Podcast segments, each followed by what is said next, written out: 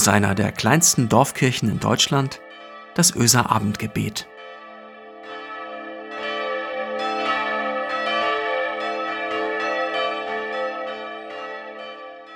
Einen schönen guten Abend. Herzlich willkommen zum Öser Abendgebet in dieser neuen Woche. Heute ist Montag, der 15. März. Ich bin Marco Müller, Pastor der Kirchengemeinde in Öse.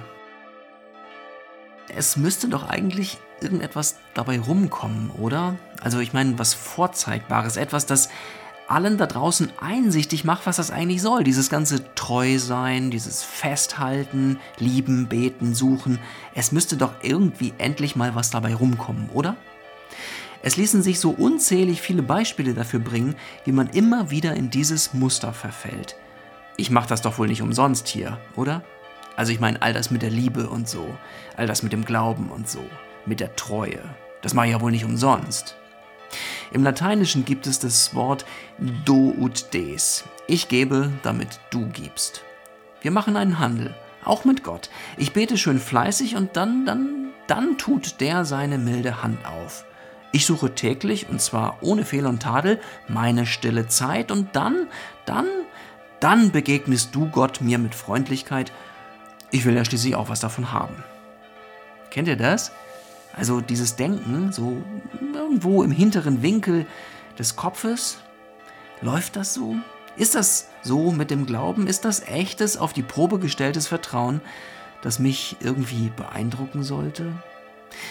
Es wird ja gefährlich. Es wird gefährlich, wenn man die Gleichung umdreht.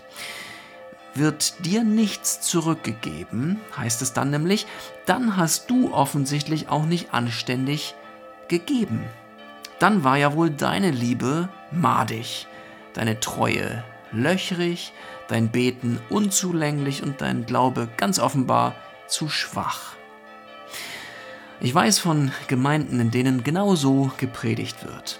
Und es versetzt mich in unglaublichen Zorn. Vielleicht ja in sowas wie Heiligenzorn. Und zwar aus zwei Gründen. Erstens, weil es vollkommen destruktiv ist. Es zerstört. Es zerstört Menschen. Es lässt sie zerbrechen, verzweifeln, nicht ein noch auswissen. Und zweitens, es degradiert den lebendigen Gott, die unausforschliche, den Schöpfer von Himmel und Erde, die alles umfassende, den barmherzigen Vater. Es degradiert ihn zu einem Spielball unserer Gleichungen. Und ich sage euch, lasst euch nicht zerstören von solchem Denken. Degradiert nicht Gott, der größer ist als unsere Mathematik. Die Tageslosung für diesen Montag, den ersten Tag dieser neuen Woche, die entstammt einer legendären Episode im alten Reich der Babylonier, einer legendären Episode geschrieben im Danielbuch. Diese Geschichte reicht zurück in die prächtigen Paläste des Zweistromlandes im heutigen Irak. Nebukadnezar II. war einer der mächtigsten Herrscher der Antike. Der hatte Israel 586 vor Christus sozusagen entwurzelt, hatte Jerusalem belagert und besiegt, hatte den Tempel niedergebrannt, hatte das judäische Königtum beendet. Er hatte das Volk ins Exil geführt und Ausgewählte von ihnen zu Beamten an seinem Hof gemacht. Und dann, dann berichtet das Danielbuch, wie dieser Herrscher eines Tages ein Standbild baut. 30 Meter hoch, Blattgold verziert, weithin sichtbar, Symbol der Macht. Der Gott Babylons, er sollte glänzen in der Morgensonne. Ein Zeichen von Überlegenheit. Und Nebukadnezar wollte, dass alle dieses Standbild anbeteten, ein Schwur auf das babylonische Reich ein Bekenntnis der Treue, auch zu ihm als Herrscher. Und wer sich weigerte, der sollte in die Glut eines Feuerofens geworfen werden. Es weigerten sich drei Männer, Israelis, Shadrach, Meshach und Abednego. Und was die drei dem Herrscher der Supermacht auf den Stufen seines Throns entgegenhielten, das ist die Tageslosung für den 15. März. Sie sagen, unser Gott, den wir verehren, kann uns erretten aus dem glühenden Feuerofen. Und wenn er es nicht tut, so sollst du dennoch wissen, dass wir deinem Gott nicht ehren und das goldene Bild nicht anbeten werden. Schadrasch, Meschach und Abednego, die durchbrechen ein weltliches Gesetz. Do ut des, ich gebe, damit du gibst. Sie brechen mit dem Zusammenhang von Tun und Ergehen. Sie machen deutlich, dieses Gesetz, das mag ja sein, das Gesetz, was uns immer wieder bestimmt in unserem Umgang untereinander hier in der Welt, ja klar. Es mag ja sein, dass es das ist, was wir nur schwer abwerfen können, aber wenn wir von Gott reden, wenn wir von Liebe sprechen, von Hoffnung, dann hat das nichts zu tun mit dem, was du hier für Regeln aufziehst. Und das beeindruckt mich weil ich mich ja selbst durchaus auch wiederfinde in diesem oberflächlichen Denken des Gebens und des Nehmens, des Tuns und des Ergehens. Ich kenne das ja von mir selbst, dieses Denken. Das Angebot muss stimmen, der Output muss korrekt sein, und wenn das nicht ist, dann frage ich mich sofort, was mache ich hier eigentlich? Wozu gebe ich mich eigentlich dem Ganzen hin?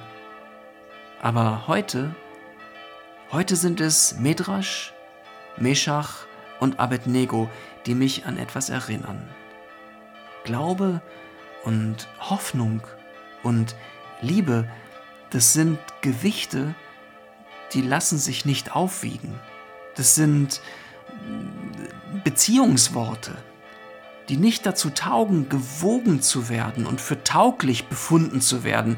Das ist nicht der rechte Umgang mit ihnen durch Glaube bewegt zu sein, von Liebe berührt zu werden, sich durch Hoffnung getragen zu fühlen oder auch sich nach ihnen zu sehnen, das sind Vorgänge, die sich zwischen Zweien ereignen, und zwar erstaunlich unabhängig davon, was an Beweisen aufgefahren wird. Sogenannte Beweise können Glaube oder Hoffnung oder Liebe nicht tragen. Es sind Worte der Beziehung. Und wenn Sehnsucht an deinem Herz zieht, wenn ein Gespür in dir dafür vorhanden ist, dass da doch etwas sein müsste, und wenn eine Ahnung dich davon abhält, der Lehre und dem Nichts zu vertrauen, dann lass uns gemeinsam suchen. Amen. Lasst uns beten miteinander und füreinander. Du lebendiger Gott, du unausforschliche, du Schöpfer von Himmel und Erde, du alles umfassende, du barmherziger Vater, liebende Mutter. Ich kann dich nicht fassen. Ich werde manchmal nicht schlau aus dir. Ich tappe nicht selten zwischen den Ereignissen meines Alltags und ich weiß nicht so recht aber ich ahne, dass du da bist, Gott. Ich will nicht aufgeben, die Hoffnung, die uns beiden verbindet. Ich will den Faden, den manchmal ganz dünnen Faden, nicht loslassen. Im Glauben daran, dass ich am Ende bei dir ankomme, dass ich am Ende Antworten bei dir finde, dass sich Fragen dann zurechtrücken und Verzweiflung auflöst und Sehnsucht gestillt wird und mein Hunger zur Ruhe kommt. Guter Gott, lehre mich zu lieben, zu glauben, zu hoffen. Amen. Es segne euch Gott, der Allmächtige und Barmherzige der jeden Morgen seine Sonne aufgehen lässt über dieser Welt, der uns frei macht von Sorge und Angst, weil er für uns sorgt und unseren Raum weit macht, der uns belebt mit Licht und Wärme und seiner Liebe. Amen.